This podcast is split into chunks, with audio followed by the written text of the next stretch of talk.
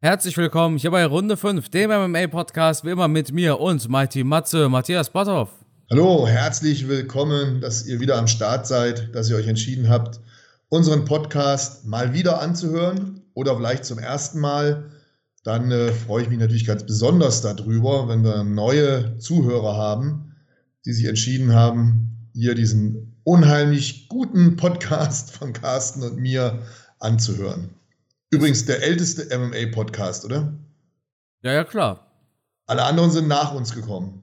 Alle anderen sind nach Also uns. Deutsch, in Deutschland. Es gab ne? einen Podcast, den gab es vor uns.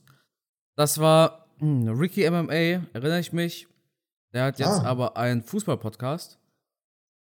Oh, Der hat, ich glaube, 2018 hat er aufgehört mit Podcast. Also Anfang 2018 auf jeden Fall noch. Äh, Nicht Mitte oder Ende, ich glaube Ende 2017 oder Anfang 2018. Vielleicht ein paar von euch werden ihn noch kennen. Hat er auch YouTube gemacht. Aber seitdem äh, ja, haben, haben wir einfach diese Lücke gefüllt. Und der älteste Podcast, ja. Also natürlich, ich, ich habe ich hab schon mal gesehen, die äh, Jungs von Schlagwort haben gesagt, ihrer ist älter, aber es tut mir leid, unsere, Oh, unsere oh. ist älter. Es, es tut was mir leid. Frechheit. Es tut mir leid, Marc, Andreas und Co. Wir haben den Vor allem, älteren. was ja noch hinzukommt, die, die haben ja überhaupt keine Ahnung. Der, der Kraniotakis zum Beispiel, dem kannst du ja nicht zuhören, der kennt sich ja überhaupt nicht aus. Ja, soll er mal selber in den Käfig steigen? Genau, soll man beweisen, was er drauf hat. Nein, Und den Sebastian, den nehmen wir uns zur Brust, den treffen wir ja demnächst. In London, ne? Ja, ja. Genau, ja. Und Andreas treffe ich demnächst auch wieder. Ich habe eine Einladung zu ähm, NFC. Du willst in Bonn da sein? Ja. Cool, ich habe nämlich auch geplant, da zu sein. Ah, schön. Es kommt immer darauf an, ob ich irgendwo meinen Hund für eine Nacht unterbringen kann. Ne? Das ist ganz davon abhängig. Weil Bonn ist nicht allzu weit. Aber falls das nicht klappt, dann kommt, kommst ihr, äh, kommt ihr uns auf jeden Fall besuchen. Ja, gerne. Aber diesmal wirklich, Matthias, ne? nicht wie beim letzten Mal. Wie nein? Also ich besuche dich gerne. Nee, nee, beim letzten Mal warst du auch bei NFC, hast du nicht mal was Ach gesagt. so. Ja gut, das ist natürlich immer dann ein riesen Zeitding auch. Ne? Mhm. Weil das die NFC, die Veranstaltung geht natürlich schon ein paar Stunden. Dann habe ich knapp drei Stunden Fahrt. Das wird dann ein verdammt langer Tag immer. Ähm, und von der Zeit her natürlich dann auch immer sehr begrenzt. Ne? Ja. Aber wir sehen uns ja demnächst. Wir werden ja gemeinsam nach London reisen und uns da die UFC Fight Night anschauen. Da freue ich mich riesig drauf. Und dann Oh gibt ja. es da bestimmt auch ein Podcast-Special, wo wir uns dann richtig darüber auslassen können. Ja, ich habe nur eine Befürchtung und zwar werden wir die Kämpfe dort alle super spannend finden, aber wenn man sie im Fernsehen anschaut, dann waren sie bestimmt langweilig. Ich hatte das Gefühl damals schon bei Prag, ich habe das auch in einem The Zone Interview gesagt. The Zone hat das Interview nie ausgestrahlt, leider. Aber ich hatte dort gesagt, es gab Kämpfe auf der Karte. Da saßt du da und dachtest dir, boah, ist der geil. Aber hättest du ihm im Fernsehen geschaut, hättest du dir gedacht, boah, ist das langweilig gerade. Ja, aber es ist, glaube ich, ganz typisch bei Live-Events, ist halt einfach nochmal eine andere Stimmung. Das ist im Fußballstadion ja ähnlich. Ähm, ist halt einfach ein Unterschied zwischen Live und Fernsehen nochmal. Beides hat Vor- und Nachteile. Deswegen geht einfach selber mal zu einer Live-MMA-Veranstaltung. Wir haben tolle Organisationen in Deutschland. Wir haben We Love MMA, ganz tolle Kämpfer und Veranstaltungen, die da gemacht werden. Wir haben NFC und viele andere. Einfach mal da live sich so ein Event anschauen. Es ist nochmal was ganz anderes. Genau. NFC ist in Bonn Anfang August, ich glaube am 6.8. Und We Love ist im September, 17. September in Frankfurt am Main. Frankfurt am Main, richtig in der Jahrhunderthalle. Tolle Genau. Location, lohnt sich auf jeden Fall. Und toller Kommentator. Ich werde vor Ort sein. Ich freue Ja. mich schon wie Bolle drauf. Ja. Genau. Also, ohne Scheiß, Leute, das ist jetzt hier keine bezahlte Werbung. Wir kennen einfach die Leute von NFC und von We Love und so weiter. Geht dahin, ihr braucht nicht die teuersten Karten, weil die Hallen sind so klein, dann seht ihr auch von, in Anführungszeichen, ganz hinten etwas. Ihr habt eine geile Stimmung, ihr habt geile Fights. Live MMA ist einfach immer was ganz anderes, finde ich. Das ist eine andere Atmosphäre. Und ich glaube, die Stimmung in der UFC, die wird aber auch wahnsinnig sein. Also ich freue mich da richtig drauf. Da in London. Wenn alles klappt, Matthias. Ne? Ich bin auch ein bisschen pessimistisch. Wenn alles klappt, ja. Aber, aber gut. Ja. Die, die ersten haben schon wieder abgeschaltet und die anderen schreien schon, wann reden sie jetzt endlich über die letzte Fight Night? Das werden wir selbstverständlich jetzt machen und wir steigen wo ein, lieber Carsten? In der Main Card. Okay. Wie viele spannende Fights gab es da? In deinen also Augen? Ich, also ich fand ähm, so drei, vier Kämpfe fand ich schon spannend. Also angefangen vom ersten mit Michael Johnson und der Jamie Molaki, heißt er so, ich glaube. Das war schon ein richtig geiler Fight. Die beiden haben abgeliefert ähm, mit einem glücklichen Sieg für Jamie. Michael Johnson hat knapp verloren, aber war ein, war ein toller Fight. Ja. Michael Johnson hat in meinen Augen aber gewonnen. Da gab es ja ein paar Diskussionen. Ich hatte ihn auch vorne, ja. Michael Johnson hat auch gegen jeden schon mal gekämpft, oder? Den Typen kriegst du einfach nicht weg. Ja, er hat halt leider Gottes, und da haben wir ja ganz viele Typen in der UFC, die wirklich top sind, die Spitzenkämpfer sind, aber wo immer so das letzte bisschen, so diese 2,3 Prozent gefehlt haben, um ganz nach vorne zu kommen, die auch oft Topkämpfern richtig Probleme gemacht haben und dann trotzdem, ah, so in einem entscheidenden Moment hat vielleicht auch das letzte Quäntchen Glück gefehlt. Und zu denen gehört Michael Johnson meiner Meinung nach auch. Der hat tolle Kämpfe gemacht. Ich meine unter anderem auch gegen Khabib. Ähm, ja, es ist manchmal einfach böse, diese, diese Kämpfe. Einfach böse, dass einer da verliert und oftmals auch ganz, ganz knapp. Und die Karriere hätte vielleicht komplett anders verlaufen können, wenn man äh, diesen einen Kampf vielleicht gewonnen hätte. Ja, ich meine, Michael Johnson hat gegen Poirier und Tony gewonnen. Ja, gigantisch. Gegen Edson Barbosa gewonnen. Überleg ja. mal. Ich meine, gegen Melvin Gillard, gegen Gleisen Tibau, das sind alles Maschinen gewesen. Man guckt ja an, gegen welche Leute er alle nacheinander gekämpft hat. Benil Dariush, dann kam Nate Diaz, dann kam Dustin Poirier und dann Khabib und dann Justin Gaethje. Der hatte ja einen harten Fight nach dem anderen. Klar, das war auch eine andere Zeit, aber ja, er, gut, er hat die alle auch verloren, außer dem Poirier-Fight. Er steht jetzt 20 zu 18. Ja, das ist eine. Äh ja, aber er hat Dustin Poirier K.O. geschlagen. Das muss man sich mal, ne, das muss ich mhm. mal auf der mhm. Zunge zergehen lassen. Und ich kann mich daran erinnern, dass er zwar verloren hat, hier und da durch K.O. oder Submission oder was auch immer, aber er war nicht schlecht gegen Justin Gaethje. Er war auch nicht schlecht gegen Khabib. Ja, absolut. Schade drum. Ja, aber wirklich schade. Ein knapper Fight. Es ist halt manchmal so, ne? Ja. Es gibt diese Typen, wo am Ende vielleicht dieses Quäntchen Glück einfach gefehlt hat. Dann hatten wir als nächsten Fight Ayman Sahabi gegen Ricky Tercios. Das war ein Fight, über den habe ich sogar ein Video gemacht, weil Ricky Tercios tatsächlich 230, ungefähr 230 Punches versucht hat und getroffen hat er, wie viele, Matthias? Einen? ja, so in der Art, auf jeden Fall. Es waren am Ende nur 20 von knapp 230, also 11 Prozent ungefähr hat er nur getroffen. Und das war super kurios, oder? Ich habe die ganze Zeit gedacht, was macht er da? Ist es ein Schattenboxen? Ist es ein Sparring, was er macht? Ich, ich konnte es nicht so richtig einordnen. Ich habe gedacht, merkt der selber nicht, dass das Distanzgefühl nicht stimmt? Hat er vielleicht die Kontaktlinsen nicht drin gehabt? Also ganz, ganz komisch war das. Ich weiß nicht, was, was in neben seinem Kopf vorging. Das muss ich doch auch selber merken, wenn ich da äh, fünf Minuten kämpfe und meine Schläge jedes Mal in die Luft gehen. Also komisch. Und dann hat er zwischendurch aber noch mal immer so geschrien. Ne? Da hat er sich nochmal hochgehypt zwischendrin, einfach so. Boah, komischer Typ. Ähm, er muss was drauf haben, sonst wäre er nicht in der UFC. Aber an dem Abend war er nicht gut drauf.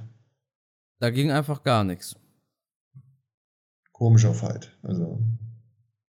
Dann hatten wir Said Nurmagomedov gegen Silva de Andrade. Auch ein knapper Fight in meinen Augen. Eine relativ knappe Entscheidung. Nurmagomedov hat gewonnen, gehört nicht zur Khabib-Truppe. Ich denke, an seinem Kampfstil hat man das auch sehr schnell erkannt. Sehr viel Spinning-Zeugs, viele Spinning-Geschichten. Selber so einen halben Knockdown kassiert in dem Fight, in der zweiten Runde, diese Spinning Backfist von Andrade. Mhm. War ein guter Fight, aber. Ja, kann man nicht sagen. Auch, auch der Schwergewichtskampf ne? Ja. zwischen Vandera und Sherman war, war jetzt nicht schlecht. Ne? Konnte man sich gut anschauen, war, war spannend, ne? war, war ein Hin und Her. Beide haben gute Treffer gelandet, auch wenn es teilweise mehr auch nach einem Boxkampf aussah. Ob die noch eine Riesenkarriere haben im Schwergewicht, ist schwer zu sagen. Dafür waren sie für mich eigentlich zu eindimensional. Aber sie haben an dem Abend einen guten Kampf, gute Unterhaltung geliefert. Ja, prinzipiell kann man äh, dazu nur eine Sache sagen. Und zwar, da muss Andrei Arlovski darüber entscheiden. Genau. Das Problem ist aber, gut, Andrei Arlovski hat letztes Jahr erst gegen Chase äh, Sherman gewonnen. Oh, okay. Ja, Na gut, dann ist das Thema schon durch. Ja. Und Andre, und Andre Arlovski hat dieses Jahr gegen seinen Gegner gewonnen, also gegen Jared Vandera. Also da haben zwei Typen gegeneinander gekämpft. Gegen die hat Arlovski schon gewonnen. Dementsprechend ist deren Schicksal scheinbar besiegelt. Aber krass, zeigt uns, zeigt uns doch mal wieder, ich meine, es waren ja auch einige, die den Kampf richtig gut fanden, zeigt uns doch mal wieder, ne, wir machen uns manchmal so ein bisschen lustig über Andrei Arlovski, aber der Typ hat immer noch was drauf, wenn der so Typen noch ausbremst. Hm? Ja, ich denke, allen Ernstes, wer an Andrei Arlovski nicht vorbeikommt, der ist nicht bereit für da ganz oben im Heavyweight. Ja, absolut. Und genau das zeigt halt auch im Endeffekt. Ich finde, man darf Arlovski nicht belächeln. Er hat nicht mehr das Zeug für, für ganz, ganz oben für Typen wie Engano oder sowas. Aber er hat das Zeug immer noch zu entscheiden, wer darf durch das Tor marschieren und wer nicht. Ja, ja, absolut. Und ich kann mich an die Zeit erinnern, als Andrei Arlovski Champion war, da saß ich zu Hause vorm Fernseher und habe Angst gehabt vor dem Typen. Ja. Wo ich mir dachte, Alter, was ist das denn für ein Typ? Was ist das denn für eine Maschine? Also auf alle Fälle jemand, der allen Respekt verdient hat. Arlovski hat auch einen Fight übrigens gegen Andreas Kranjotakis. Ich hatte ja. da auch mal mit Andreas drüber gesprochen. Das ist eine super spannende Story. Ich weiß nicht, ob es die irgendwo online gibt. Falls nein, dann hoffentlich erzählt er die mal in einem Podcast oder sowas. Ich finde das immer wahnsinnig spannend, wenn, wenn, wenn Leute erzählen, also wenn Andreas zum Beispiel erzählt hat, wie er gegen Arlovski gekämpft hat. Das sind so spannende Geschichten, die könnte man echt in ein Buch packen. Ja, gegen Tim Silva hat er auch gekämpft. Ja, genau. Tim Silva. Den ehemaligen UFC-Champion auch, ne? Das sind beides Ex-UFC-Champions, glaube ich. Ja. Ja. ja. Wahnsinn. Absolut. Wahnsinn. Für jemanden, der einen Podcast macht und keine Ahnung hat, ist das schon. Für einen Podcaster ist das schon ganz gut. ja. Nein, nein, nein. Also ich finde tatsächlich, äh, Andreas Kranjotakis ist schon es gibt noch Björn Schmiedeberg, aber das sind so die zwei besten deutschen Heavyweights aller Zeiten, würde ich behaupten. Ja, der Andreas hat auf alle Fälle seine Geschichte. Ne? Ja, das ja, muss, man, ja. muss man ihm schon lassen. Und er hat eigentlich eine tolle Karriere gehabt, auf die er da zurückblicken kann. Auch, auch wenn er den einen oder anderen Kampf knapp verloren hat. Ja. vor allem war es auch ein Pionier in dem Sport. Absolut, ja. Der hat, der hat Zeiten miterlebt als aktiver Sportler selber, nicht nur als Beobachter, sage ich mal. Mhm. Wie es einfach wahrscheinlich noch Free Fight hieß, vom Free Fight zum anerkannten Sport. Also weitestgehend anerkannten Sport, zumindest in den USA weitestgehend anerkannt. Finde ich cool, ja. Ich weiß nicht, ob, ob da vielleicht eine Podcast-Episode von Schlagwort sogar online ist über das Thema. Mhm. Vielleicht ja, vielleicht nein. Aber wäre wär auf jeden Fall mal eine Idee wert, so als äh, Special, wenn er da ein bisschen erzählt über seine äh, Fights im Ausland. Ja, Jetzt lass uns dem nicht so viele Tipps geben hier. Sonst schießt der Andreas mit seinem Werbung Podcast kostet. vorbei. Werbung, Werbung kostet. Ja. Schick ihm die Rechnung. genau, ich schicke einfach eine Rechnung. Gut. Ich würde sagen, können wir eigentlich weitermachen. Und zwar haben wir jetzt noch das Main Event. Nee, den Co-Main Event haben wir noch. Armin Petrosian, ja. ehemaliger Kickbox Glory Champion, wahnsinnig gut im Stand, hat gegen den Brasilianer Boralho verloren. Ja. In der. Ja, es war eine Decision. Huch, da habe ich gerade was verwechselt. Ja, war eine Decision und auch wahnsinnig interessant finde ich an der Sache zu sehen, wie es doch ein Israel Adesanya geschafft hat, der auch vom, vom klassischen Kickboxen oder K1 kommt, wie der es geschafft hat, nach oben zu kommen, da Champion zu werden, weil hier hat man wieder mal gesehen, wie schwierig es doch für einen Standkämpfer ist, sich da dann durchzusetzen, wenn er gegen gute Bodenkämpfer kommt. Mhm. Das ist gar nicht so einfach. Für mich als, als Kickboxer immer spannend. Deswegen bin ich auch so ein Fan von so Leuten wie Adesanya oder wie heißt mein Liebling, Mr. Nice Guy? Ähm, Thompson? Mhm, Steven Thompson. Steven Thompson. Äh, den schaue ich natürlich immer gerne zu, weil ich immer überlege, wie, wie hätte ich diese, diese Umsetzung geschafft? Wie hätte ich mich im Käfig verhalten als, als Kickboxer? Hätte ich das überhaupt geschafft? Hätte ich die Fähigkeit gehabt? Deswegen immer spannend für mich. Und hier habe ich natürlich am Wochenende auch wieder mit Armen gezittert und geguckt und habe immer überlegt, wie würde ich das machen? Und ja, man hat halt gesehen, wenn man im Stand nicht so richtig zum Zuge kommt, ist es sau schwer für einen Kickboxer gegen einen Ringer oder gegen einen BJJ-Kämpfer zu bestehen. Absolut. Das darf man auch nicht unterschätzen bei einem Adesanya. Klar hat er vielleicht mal langweilig abgeliefert. Oder für manche langweilig, für manche nicht langweilig. da hatten wir es ja letztens darüber.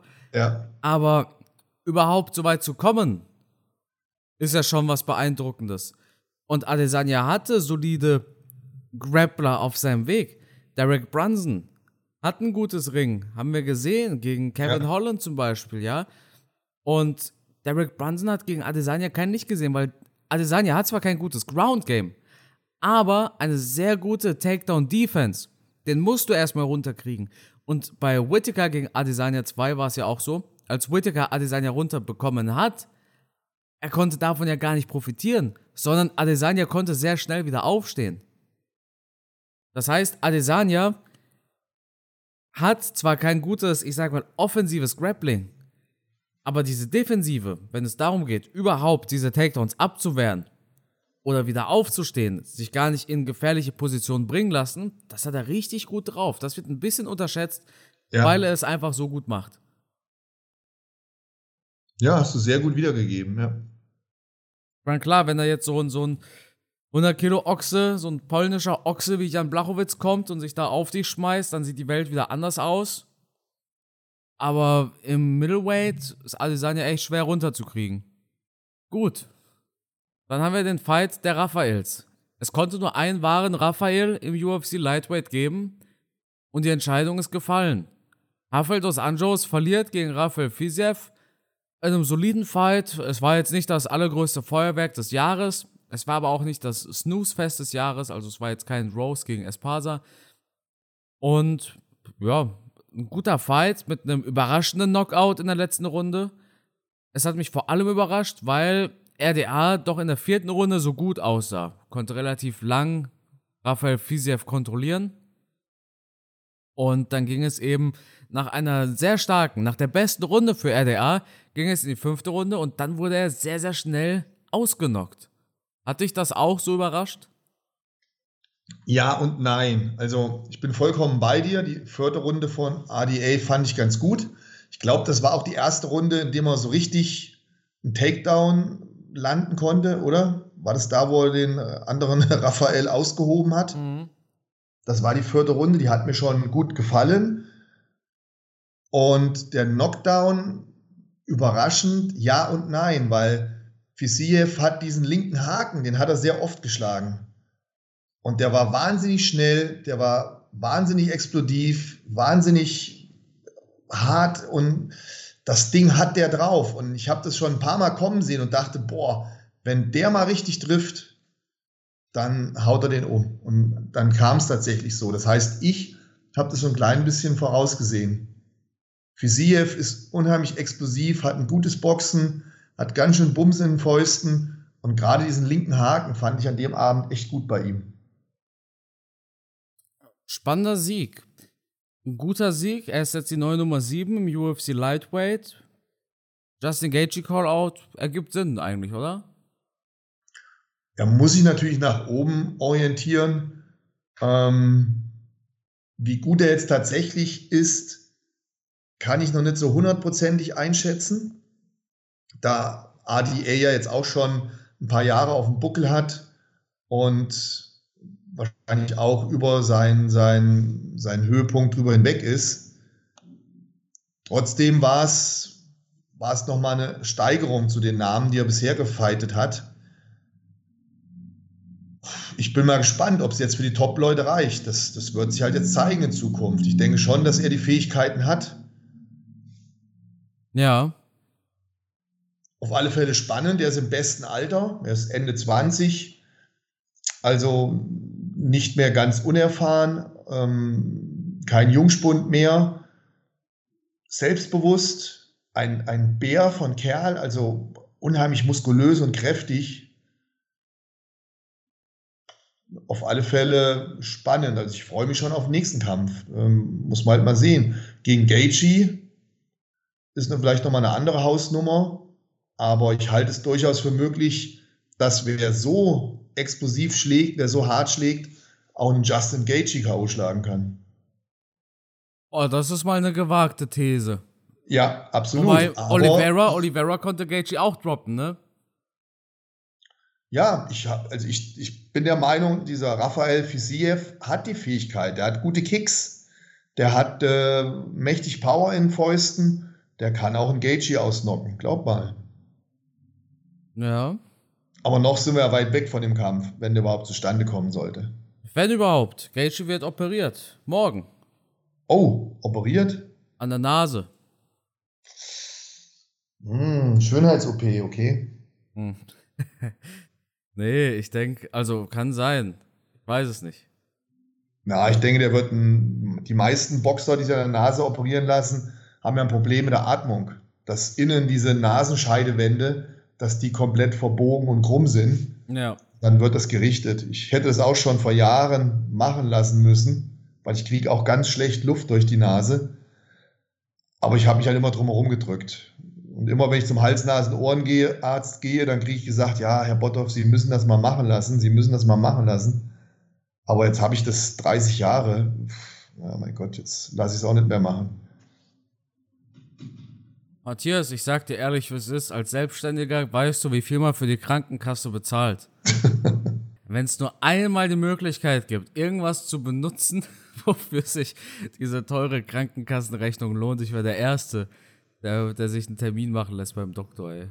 So meinst du doch mal eine schöne Nase machen und dann das genießen, wie gut ich wieder Luft kriege. Tja, also ich kann mir vorstellen, wie viel du bezahlst für die Krankenkasse. Das, ja. äh,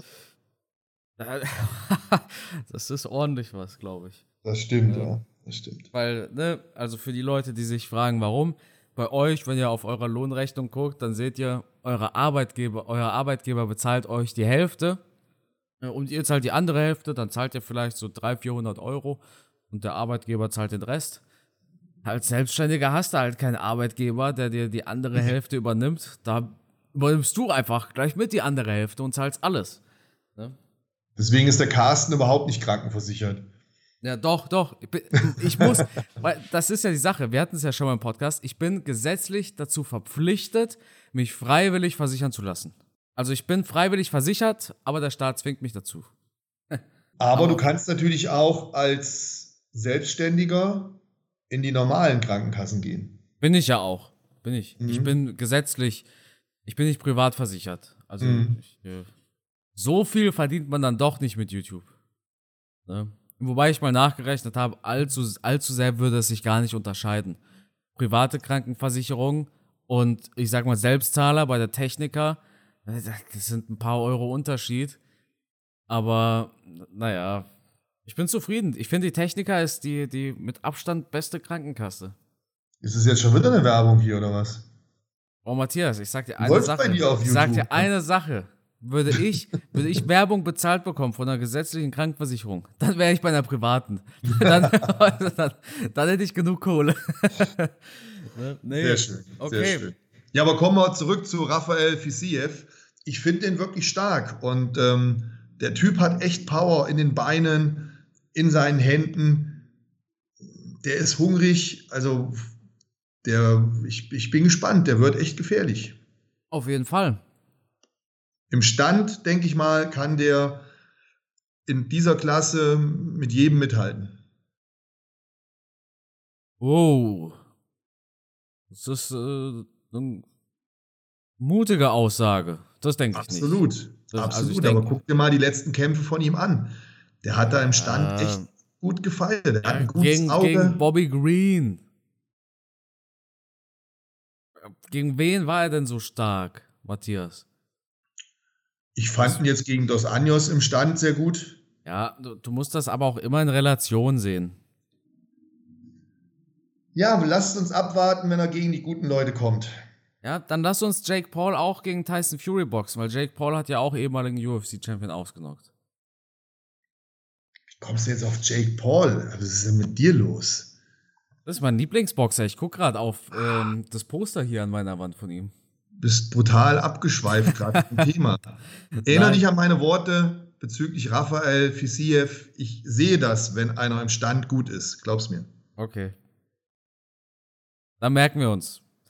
Ja. Diese Aussage. Und in seinem nächsten Fight, wenn er gegen einen richtig harten Striker trifft, wie Justin Gaethje oder Pori, dann wird es für einen von uns beiden unangenehm.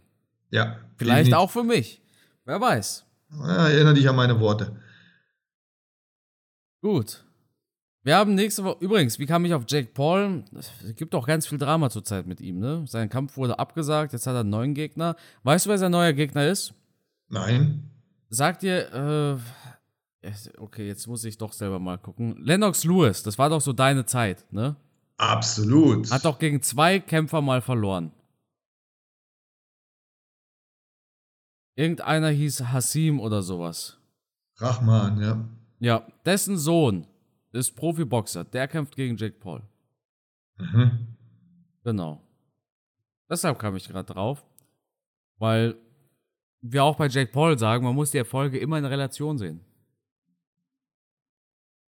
Gut. Wir haben eine kommende UFC Fight Night. Brian Ortega gegen Jair Rodriguez startet bei The Zone ab 17 Uhr. Nächsten Samstag ab 17 Uhr, Leute, nicht vergessen. Überrascht es dich gerade, Matthias? Nee, es überrascht mich nicht. Ähm, das haben wir Dustin Stolzfuß zu verdanken. Ja, Dustin Stolzfuß, der, so eigentlich ist es ja ein amerikanischer Kämpfer, der halt früher in Deutschland gekämpft hat. Ne? Ja. Da war der Champion ja, bei. startet äh, unter amerikanischer Flagge, ja. Ja, bei We Love. Aber wenn man ihn jetzt so sieht in der UFC, dann fragt man sich, was hat der denn jetzt mit Deutschland zu tun? Amerikanische Flagge, fighting out of äh, irgendwo Pennsylvania. Aber dass er in Deutschland gekämpft hat und auch Champion in Deutschland war, Grund genug, sich die Prelims ranzuholen für The Zone. Dementsprechend sehen wir ab 17 Uhr die Prelims der kommenden UFC Fight Night auf The Zone. Das wird ein sehr wichtiger Fight für Dustin Stolzfuß. Der kämpft nämlich gegen Dwight Grant. Dwight Grant ist ein solider Typ. Ich habe ein Foto tatsächlich mit Dwight Grant. Den habe ich mal getroffen. Aber für Stolzfuß geht es um alles. Drei Niederlagen in Folge in der UFC. Das wird ein wichtiger Fight. Ja, ein kleiner oder schwacher Trost. Ähm, Grant hat halt auch seine beiden letzten Kämpfe verloren. Für den geht es also auch um einiges ähm, ja, Stolzfuß muss gewinnen. Äh, all in muss er gehen. Volles Risiko, hopp oder top. Sonst ist die Karriere in der UFC beendet.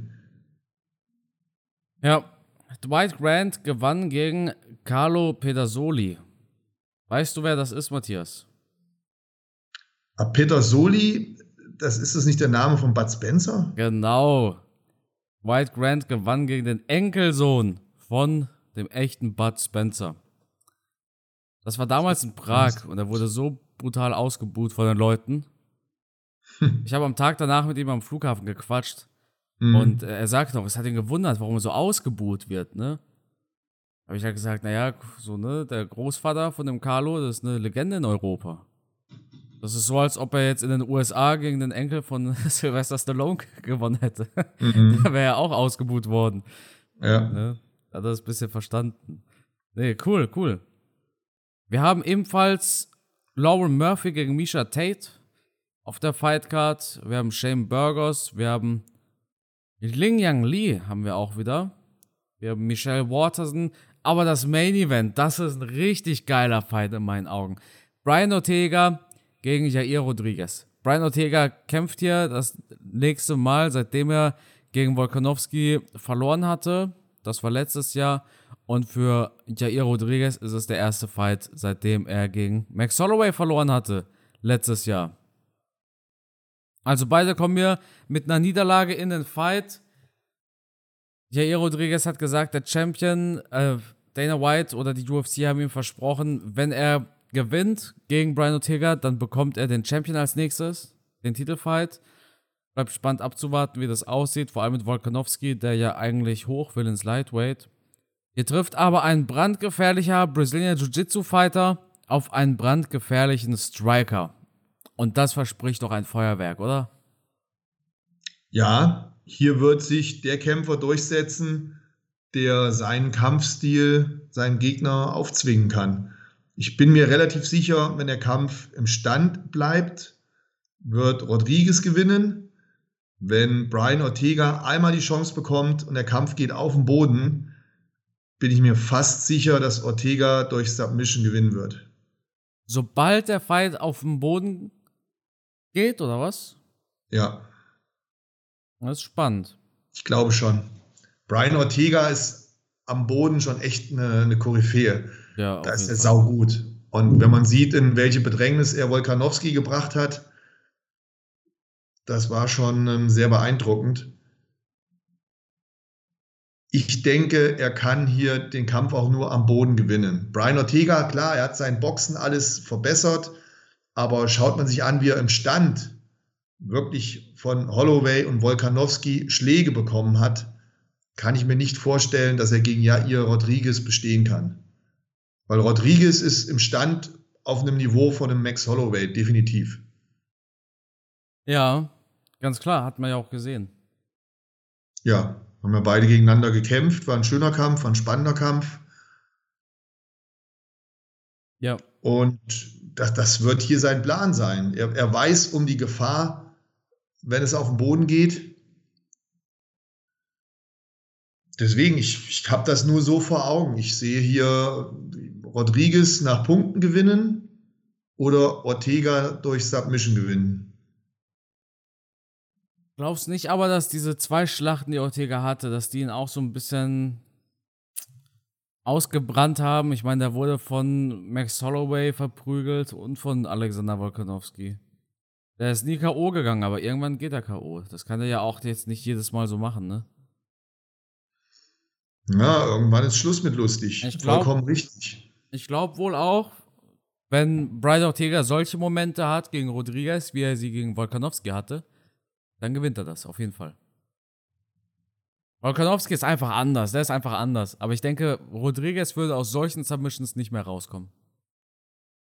Nein, habe ich ja auch ganz klar gesagt. Naja. Wenn der Kampf auf den Boden geht, wird Brian Ortega das Ding gewinnen durch Submission. Bin ich mir sicher. Ganz klar mein Tipp. Bleibt der Kampf im Stand, wird Rodriguez gewinnen. Mhm. Spannend. Ortega, klar, hat sich verbessert im Stand, keine Frage. Aber man hat auch deutlich gesehen, er ist halt nicht der Standkämpfer. Das ist halt nicht sein Ding. Und Jair Rodriguez hat sein Boxen und noch sehr, sehr gute Kicks, die sind auch nicht zu unterschätzen. Ähm, deswegen Brian Ortega muss klar sein Boxen nutzen, muss auch versuchen mitzukämpfen um dann die Lücken entstehen zu lassen, wo er reingehen kann, kann den Takedown machen und dann muss er am Boden den Kampf beenden. Alles andere könnte für ihn einfach zu schmerzhaft und zu riskant werden. Und dann geht er vielleicht doch wirklich irgendwann mal K.O. Ja, besser kann man das nicht formulieren. Sehr schön analysiert. Ich stimme da auch zu 100% zu. kann man eigentlich nichts hinzufügen. Und dann würde ich sagen, war das die letzte Episode, bevor wir in der London Fight Week sind. Samstag auf Sonntag geht's los, 17 Uhr, wie immer auf der Zone. Könnt ihr euch reinziehen. Finde ich auch cool. Der Zone zeigt jetzt öfters mal die Prelims. Ne? In London zeigen sie auch die Prelims. Na, nach der Preiserhöhung können sie es auch machen. Mhm. 18 Uhr nächste Woche, Samstag. 18 Uhr geht's schon los. Cool. Dann würde ich sagen, Matthias, das Schlusswort, das gehört dir. Vielen Dank fürs Zuhören. Ich hoffe, wir konnten euch gut unterhalten. Ich freue mich drauf, wenn wir dann nächste Woche euch berichten können, was unsere Planung mit London macht. Also nächste Woche unbedingt wieder einschalten. Und ähm, ja, bleibt gesund. Bis nächste Woche. Ciao.